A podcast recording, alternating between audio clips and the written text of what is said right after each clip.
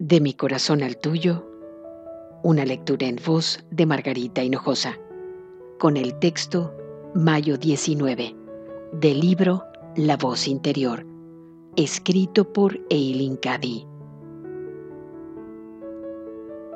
Deja atrás el ayer y no pierdas más tiempo deteniéndote en las faltas y fracasos que tal vez hayan echado a perder el día. Eso ya ha pasado.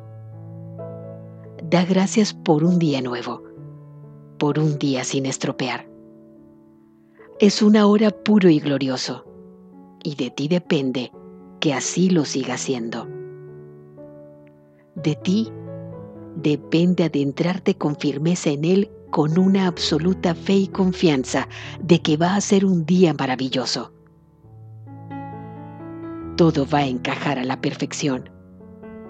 Todo va a transcurrir con suavidad. Va a ser un gozo y un deleite hablar con todas las personas que encuentres y ni un pensamiento negativo o desagradable va a entrar en tu conciencia.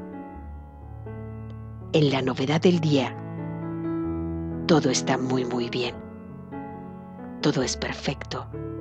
Y así vas a hacer que siga siendo con mi ayuda y guías constantes, siendo muy consciente de mí y de mi divina presencia, esperando en mí con sosiego y confianza.